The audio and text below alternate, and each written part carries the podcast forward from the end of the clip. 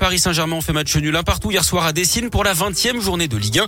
Paqueta, à peine remis du Covid et qui n'avait pu s'entraîner que trois fois depuis son retour d'isolement au Qatar où il avait passé les fêtes, a donné l'espoir aux Lyonnais avec un but dès la huitième minute. L'OL pensait donc tenir son exploit, mais Kerrer a égalisé pour Paris à un quart d'heure de la fin. Contrairement au match aller à Paris ou à Lyon qui menait 1-0, l'OL avait finalement perdu 2-1. Cette fois, pas de perdant.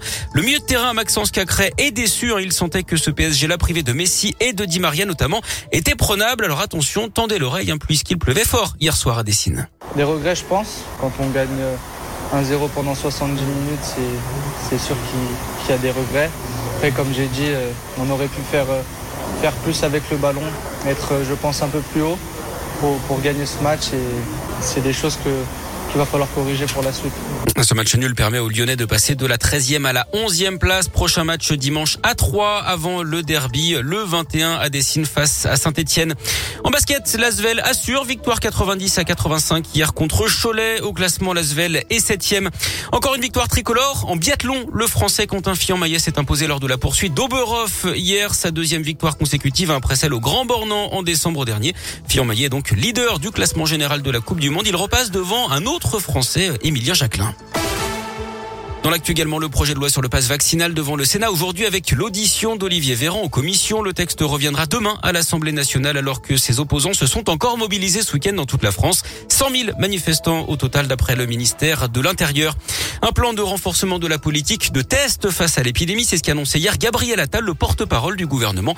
Plusieurs centaines de centres de dépistage à proximité des centres de vaccination vont ouvrir. Les pharmaciens pourront également créer leur propre centre de dépistage. Pendant ce temps-là, à Chypre, les chercheurs auraient découvert un nouveau type de variant Delta Cron, ce serait un mix entre les variants Delta et Omicron. Je vous rappelle également cette grève hein, dans l'éducation nationale jeudi. L'ensemble des syndicats exigent des moyens pour l'école et un réel protocole sanitaire. Parmi les autres revendications, un vrai plan d'éducation priorité, un statut pour les AESH et des recrutements massifs pour les personnels enseignants et médico-sociaux. Manif prévu à Lyon jeudi à 14h au départ de l'inspection académique du Rhône. Près de chez nous, ce nouveau week-end agité dans plusieurs communes de l'Ain. Dans la nuit de samedi à hier, des habitants de Meximieux ont été réveillé par un incendie de voiture. La piste criminelle est privilégiée. Des jeunes ont été vus avec un bidon en main quelques instants plus tôt. L'incendie a pu être rapidement maîtrisé, les flammes menaçant la maison du propriétaire du véhicule. Autre feu de véhicule un peu plus tard à Amberieu en Bugey et Saint-Rambert en Bugey. En l'absence de témoins, les causes de ces incendies restent pour l'instant indéterminées. Et puis il incarnait le papa des jumelles Oh. Olsen dans la Oh. série culte La fête à la maison dans les années 80-90. Eh oui, l'acteur américain Bob Saget, 65 ans, a été retrouvé mort dans sa chambre d'hôtel en Floride quelques heures après avoir donné un spectacle.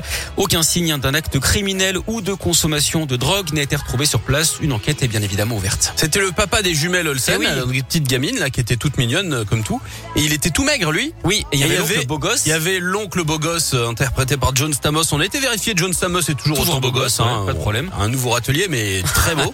et puis